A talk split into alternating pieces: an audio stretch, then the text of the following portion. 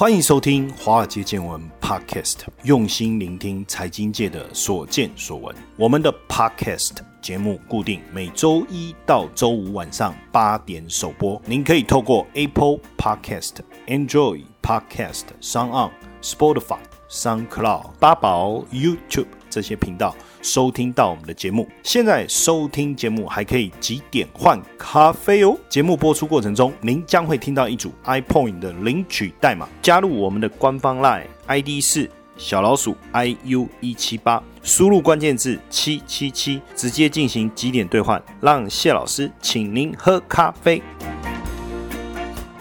大家晚安，欢迎收听华尔街见闻 Podcast，我是谢承彦谢博士。最近呢，台股上涨的态势啊。呃，你说强势吗？好像就整个指数来讲，好像出现一个停滞。但是呢，我们却又可以看到，在盘面上有很多股票大涨。而且最让我感到讶异的是什么？就很多大涨的股票，我仔细去看，基本上都算是近期才开始起涨。可是当我去追踪它的本益比的时候啊，这个本益比又很高，甚至有些是没有办法计算本益比的。就是这些股票呢，基本上。是没有获利的。那没有获利的股票为什么能够大涨？这样算不算是群魔乱舞？算不算是妖股呢？这个我觉得还蛮值得探讨的。那刚好最近我在网络上也看到一些资料，像其中有一个是一个记者哈，他叫艾米丽·洛伊斯哦，他就写了呃一篇文章，叫做《群魔乱舞的生计业是诈骗业吗？》哈。其实这里面他就谈到几个重点哈，我觉得也可以跟大家分享一下。基本上我们在看台股这一波以来，从疫情到目前为止哦，涨得最无法无天的，真的就是生技股。那这些生技股有一些共同的特色，当然不能说所有的公司都长成这样，但是很多是没有赚钱的，也没有股利可以分配的。从财报的个角度来看，当我们要去算，比如说殖利率啊，或是我们要算 EPS 啊，它都没有办法算，因为它就是负的嘛，因为它都没有收入嘛。但是呢，没有基本面支撑的公司呢，股价也可以涨到四五百块，这个到底怎么一回事？是不是股票的做手跟市场的秃鹰结合，然后呢，经营者跟外界的操手结合？预备要来坑杀散户呢，所以假设操作这些股票到底行还是不行哦？基本上哈，这个记者安米莉亚洛伊斯的讲法，他认为台湾不适合发展生技业哦。为什么？因为生技公司的经营者跟投资者基本上他们的目标并不是要发展生物科技，基本上呢，疫苗的研发是一条漫漫长路。吃力不讨好。那生计业者呢，有发挥这种人性里头一个最重要的特质，就是赌。因为公司几十年都没办法获利啊。那疫苗公司生产不出疫苗，做药品的生产不出解药。但是故事可以编哦，可以讲的天花乱坠哦。那股票要从三四十块涨到四五百块，就很简单了，因为两个月时间就可以办到。就好比说二零一六年的昊鼎案，股价涨到七百多块，后来跌破一百块，很多人都套在六七百块哦。哎，结果呢，相关人士啊，内部人呐。大股东啊，经营阶层呢，都说，哎，不关他们事哦，哦，每个都像清纯的白雪公主一样，还装着一副无辜的样子。那最离谱的是什么？就是台湾的司法既然没有把任何一个浩鼎案的人定罪，所以这一批人又回到市场上啦。哎，好像又当年的浩鼎、基亚一样，在涨翻天呢。等到连续涨停过后，投资人买进。它再继续跌停，而且这些生技股的股价涨得真的不是用离谱两个字可以形容。真正有没有务实扎实经营的生技公司？当然有，肯定有，获利也很稳定的。例如做耗材的哦，像喜盛的，或是扎扎实实在生产原料要学名药的。可是像这样的公司反而不容易上涨，这不是很妙的事情吗？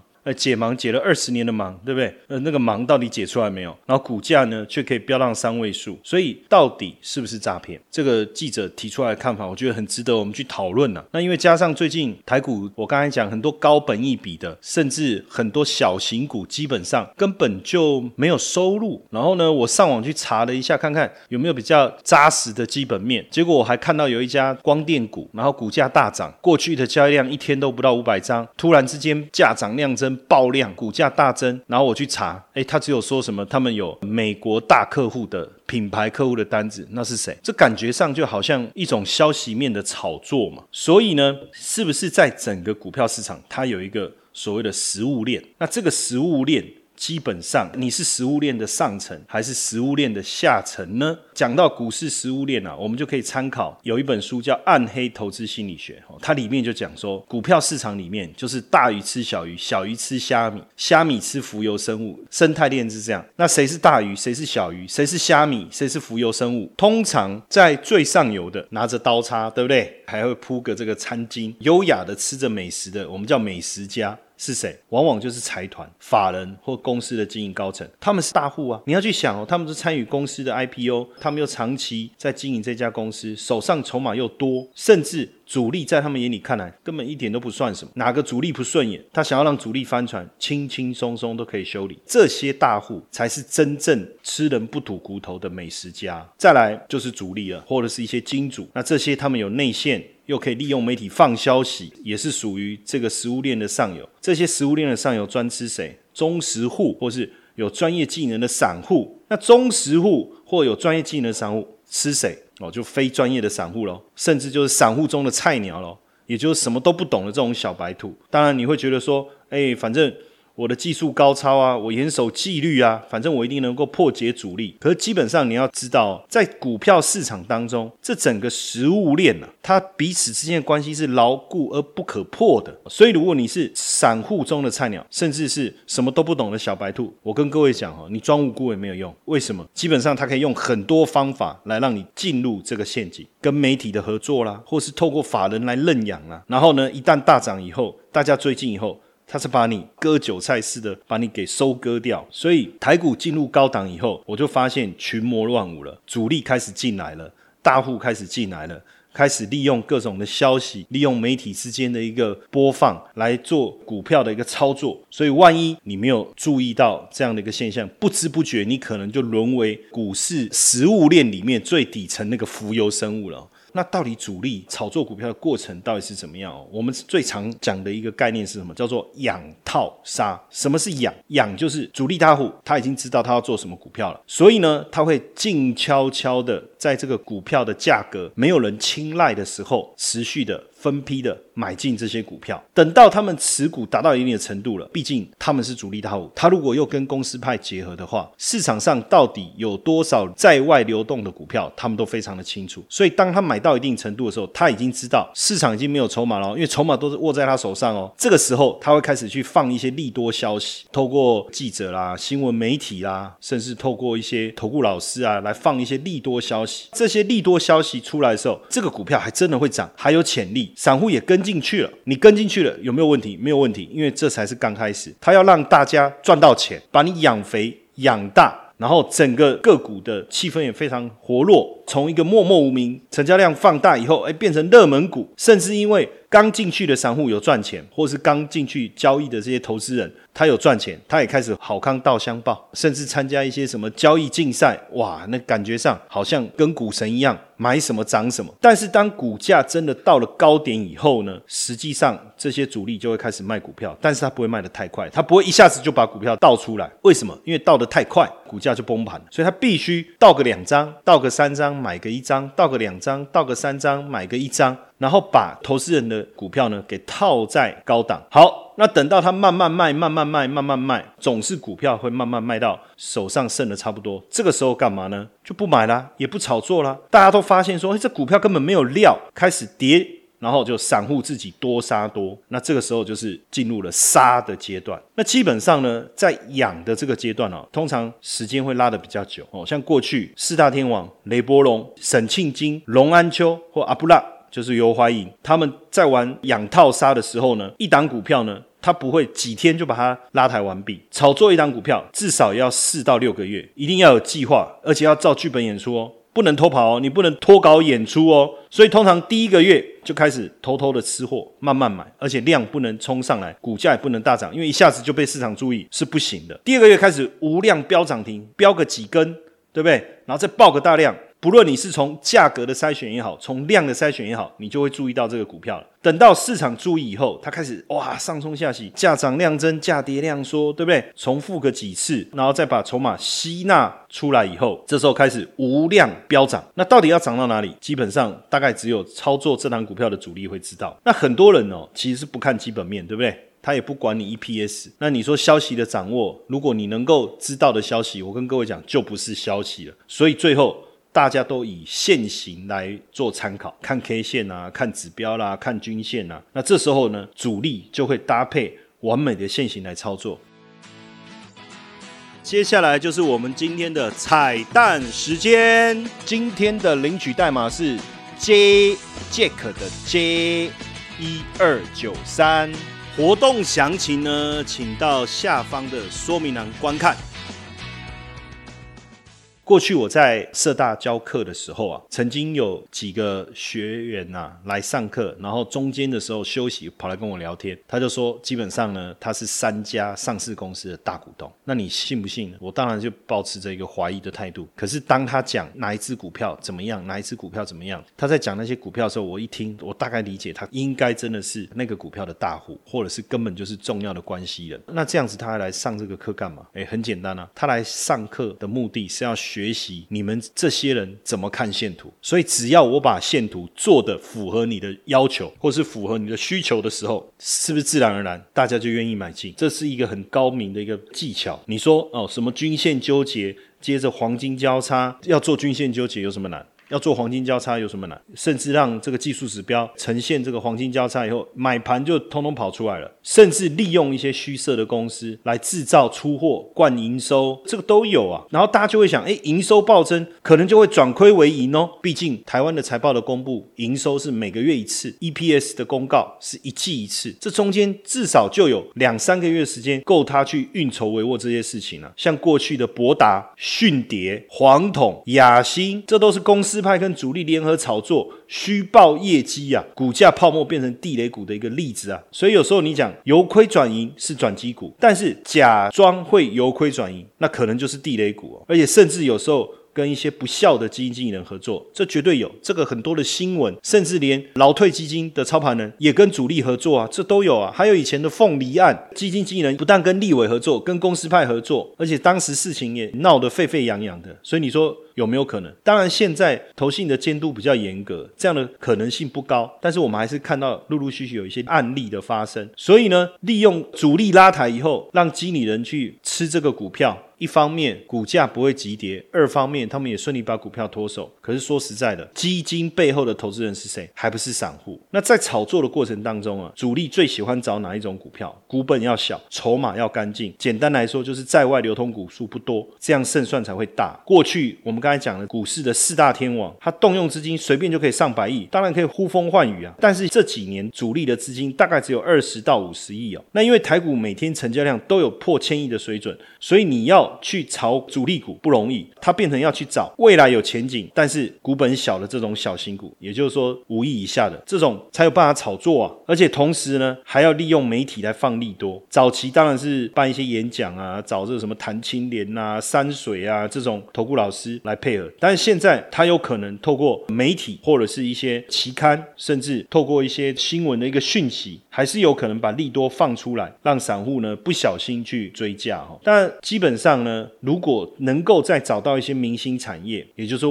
未来有机会的，像二零零五年只要讲太阳能，都会讲哇未来的新兴产业；二零零六年讲智慧型手机，二零零七年讲博弈概念股。所以现在在炒作什么？现在就是在炒作生计嘛，对不对？就是一个未来主流产业嘛。然后甚至呢，利用一些假并购消息，趁利多来到货，这都是主力惯用的手法。在这样的环境之下，你又想操作这些主力股，又想要。安全的下车，其实我跟各位讲还真不容易啊。因为有一个作者叫楚天呐，他就讲一句话，他就说他曾经听过前辈讲啊，散户被内线骗，营业员被主力骗，啊，研究员被发言人骗。哎，想一想，哎，真的还蛮有道理哈。所以你说手上标股没有啊，套牢股票一堆，一下子又想说，哎，这个是稳赚的内线消息，那个很可靠。那这边的资料说，哎，这股票会涨，其实到最后你会发现，有时候研究员告诉大家的股票，可能也是有苦难言。所以，假如呢，你想要搭主力的便车，你可能还是要特别注意。我们刚才在讲主力这种养套杀的过程，养你要让它养套的时候。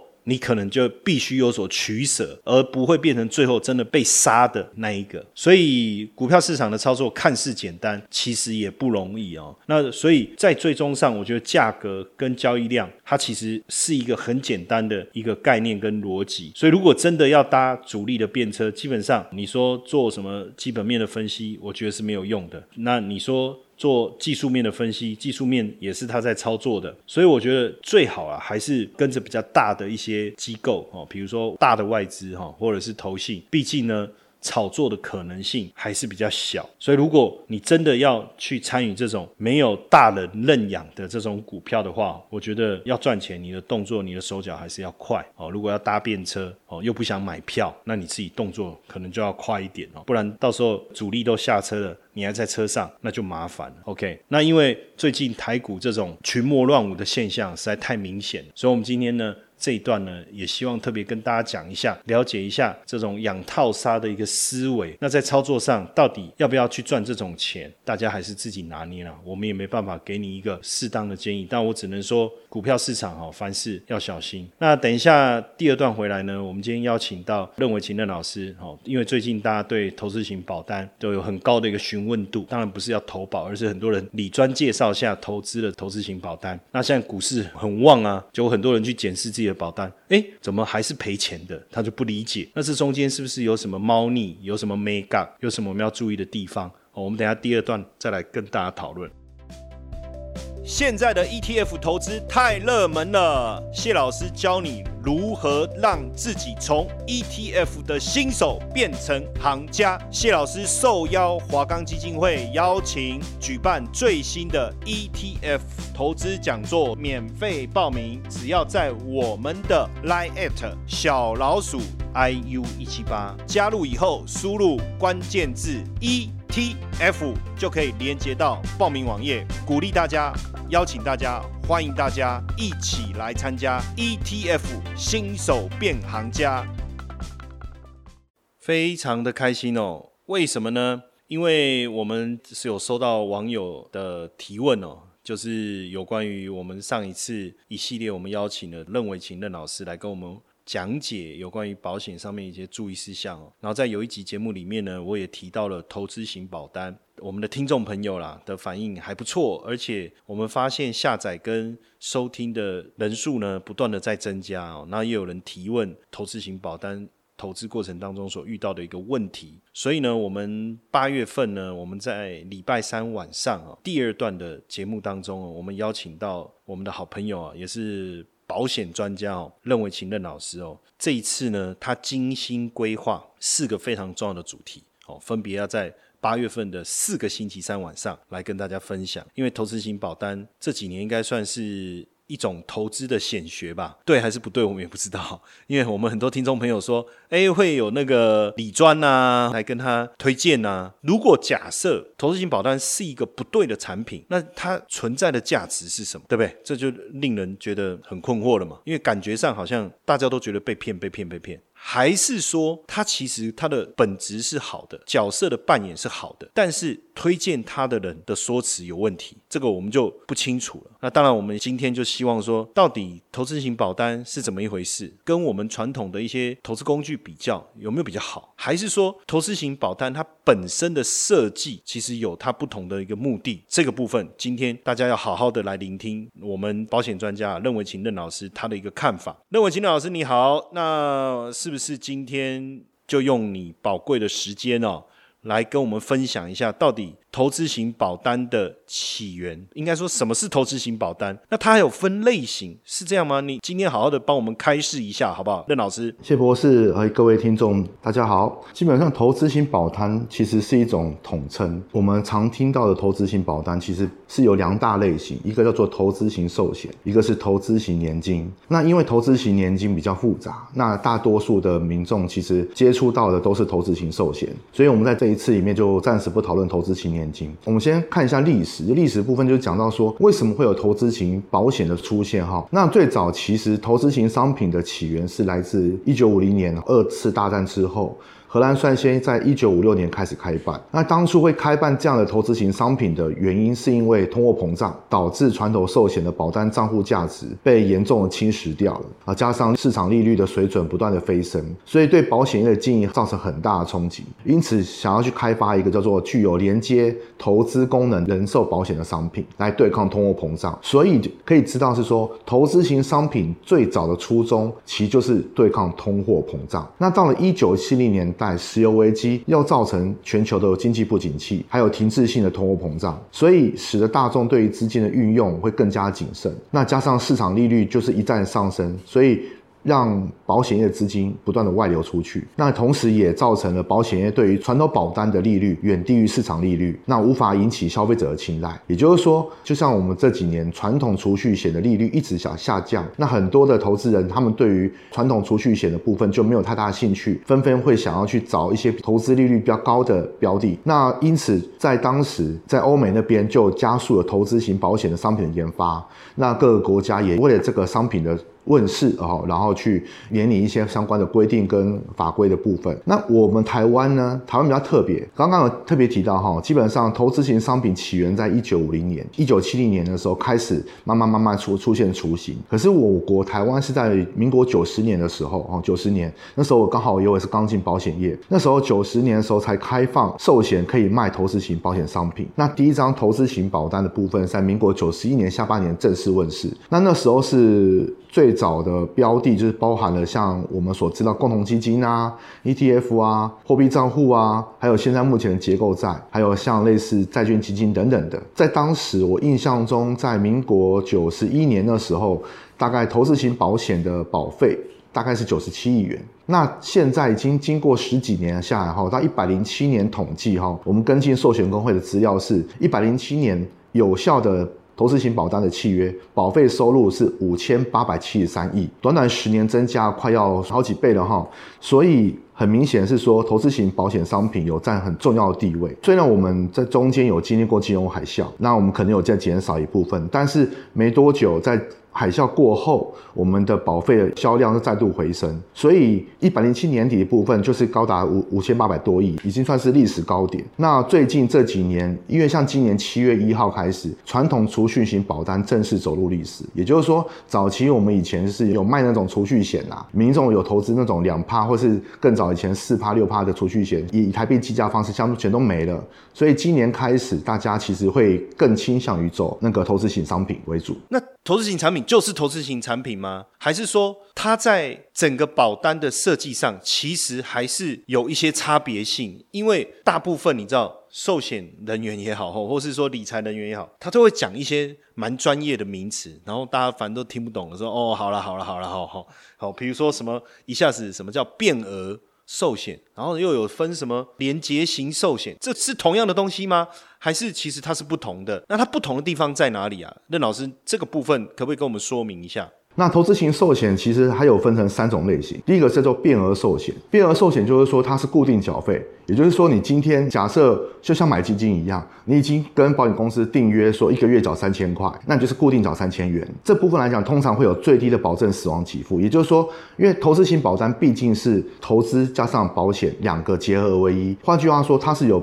投资跟保障兼具的功能的保险的类商品，那如果今天发生了有关像意外身故或者是疾病身故的话，那保险公司还是要给付所谓的保险金。那所以变额寿险来说，它就是说它有最低的保证死亡给付，可是它的缴费是固定的，也就是说你不能做变更。我们现在目前最大多数哈，一般几乎是九成啊，九成大部分买的都是变额万能寿险，就是我们所认知的投资型保单。既然加加万能，表示说它可以怎样？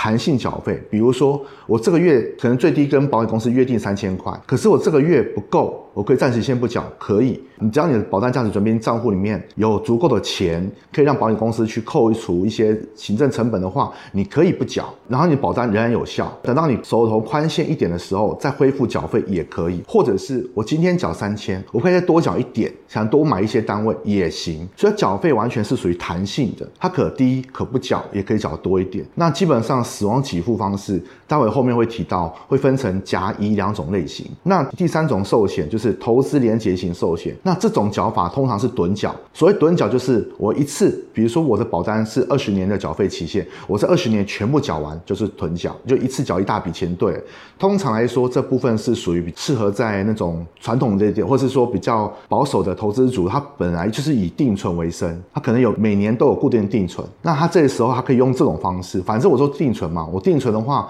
我单笔去定存，跟我单笔去买投资连接型寿险的交法是一样的，可是我说不定会有更好的类似投资的价值出现，所以这部分来讲，他们所连接标的大部分都是在结构型债券，因为他们想要的是类似像定存的客户，所以他们的。利率来讲，一定是比较偏向于是固定的，要稳定一点的。它不像是我们一般的变万能寿险一样，它可能去买共同基金、买 E T F 或是买货币账户等等之类的东西。所以听起来，简单来讲说，一个投资型保单，它会包含两个层面嘛，一个就是死亡的理赔。然后还有一个是投资所累积的保单价值，那这个保单价值的部分，就是可以让保险公司来去支应它的一些这个保单当中它所要收的一些费用。所以变额寿险也好，变额万能寿险也好，其实差别只在于说。我的缴费方式啊，我的变额寿险变我要固定缴，反正你一定要缴这么多哈。那如果是变额万能，就可以稍微弹性做一些调整。这样听起来，投资型保单其实没有什么太大的问题啊。但是呢，它跟传统型的寿险哦，到底有什么不同？因为还有一种叫。传统型的寿险嘛，就是我们早期买哦，买了保险以后，它就是一告诉我说，到了意外发生的时候，或是身故的时候，哎，它就有一笔理赔金。这到底又有什么不同？跟投资型保单到底有什么不同？好，这部分其实我们把投资型保单跟传统的储蓄险保单来做比较的话，其实首先我们就针对在缴费方式部分，保费缴纳方式，一般的储蓄型的保单就是它就是固定的，定期定额，像类似买基金一样。我当初跟保险公司订约一个月缴。三千元缴二十年，那是固定缴三千缴二十年，类类似这个意思。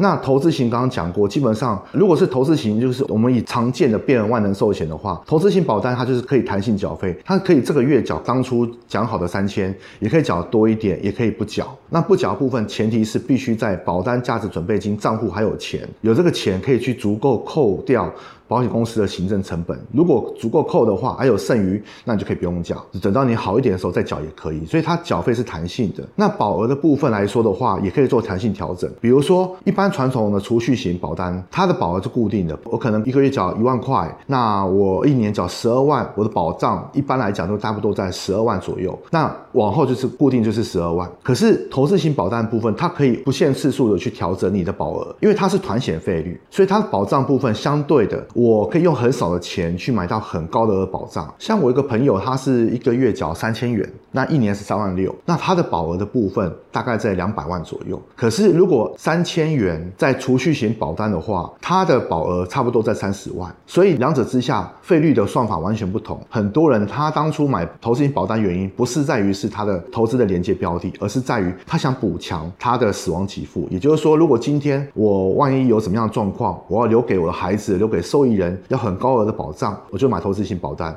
在死亡给付上面，他希望能够用少量的钱去买到高额的保障。因为如果说今天我要买到两百到三百万的保额，我必须要一个月花两万到三万块。所以我在预算有限的情况之下，我用投资性保单去补强我的死亡给付，就是变相去加强自己的风险的情形。那第三种就是说，保险公司在管理这个账户上面来讲，一般我们储蓄险保单缴钱给保险公司之后，保险公司怎么去用它，你不知道，它的费用是多少钱，你不晓得，它成本是多少，你也不知道。所以它的账户的部分，完全基本上来讲，对于消费者还有投资人来而言，是属于隐匿型的，就是他看不到的。可是，在投资型账户的话，它是分离账户。基本上会有要求说，你们在收取保费的时候，必须告诉投资人说，你们的钱有多少钱进投资账户，有多少钱是进保障的账户。那这保障账户里面，你多少钱，有多少比例是要给保险公司的行政成本，全部都要摊开来，让投资人知道说，我到底一个月有多少钱是花在保险公司的成本上面，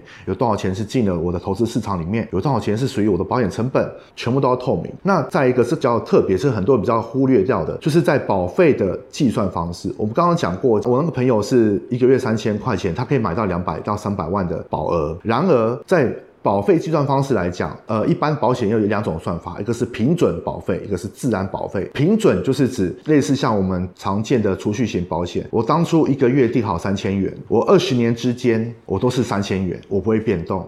等于说，我一开始跟保险公司讲好，说我月缴月付三千，那我往往后到保险的缴费终止之前，我都三千块，这叫平准保费。但是自然保费是说，每五年随着被保险人的年龄。去调涨费率，比如说我我现在是二十岁，我是三千块，可是我到了二十五岁之后，可能变成了三千一百多元，也有可能三千两百多元，不一定。那基本上就叫自然保费。自然保费意思就是说，随着被保险人年龄增长，年纪越大，保费越贵，所以这部分来讲也是不一样的。再来，投资方式来讲，储蓄险的保费，保险公司收完之后，怎么去投资的部分是由保险公司做决定。然而，在投资型保单的话，你的保费要怎么去投资，完完全全是你自己做决定。这部分可以自己做所谓的选择投资组合。那既然是由你被保险人，就是投资人自己本身去做选择投资组合的话，那风险当然是要保护来承担啦。再来就是说，刚刚有提到一个费用透明度，费用透明度来讲的话，传统的储蓄型就不叫不透明，而目前的投资型保单就通通都透明，差别都在这边。这样听起来应该是说，其实投资型保单有一个很大很大的特色，就是我可以用比较便宜的保费去获得比较高的保障。那原因就是因为它让我们自己去选择我们的投资标的。当然，如果我要选择风险比较高的投资标的，或许我可以得到比较高的利润，累积保单价值的速度会比较快。但是万一投资不利的话，可能最后保单价值剩的不多，扣一些行政费用反而扣不到。那这时候我们可能就要再多放一点钱进去，但是说到底，这样听起来就是投资型保单其实是一个很好用小钱博大理赔，就是用比较少的资金去帮自己买到比较高保障的一种方式。这也不算投机取巧嘛，因为保险公司有设计这样的产品。所以假设我今天想要买高额的保障的话，我不一定要买。定期险，也许我就可以用投资型保单哦，听起来是这样的一个概念哦。那当然，今天任老师这样的一个解释，我们真的就稍微比较清楚，就是说为什么会有投资型保单，投资型保单发展的一个历程。那基本上，如果你买投资型保单，它也不全然没有好好处嘛。光这样听，你就觉得说，诶，如果我不是以投资为目的，而是我想要节省我的保险给付的资金，而且要拿到更大保障的话，光听到这一点，投资型保单似乎就是一个很好的一个投资。方式，那当然你说投资的连接，万一亏损怎么办？那我们可以选择比较稳定的投资标的来操作啊，还是一样可以达到稳定投资的一个效益嘛？那当然，任老师还有准备很多精彩的一个内容，下一次我们要来谈。那到底投资型保单跟我买基金有什么不一样？好，这个我们留在下一次再来跟大家做分享，好不好？那今天非常谢谢这个任老师到我们节目中来跟大家分享，也谢谢各位听众朋友今天晚上的收听。别忘了明天晚上八点持续锁定我们华尔街见闻 Podcast。谢谢大家的支持，晚安。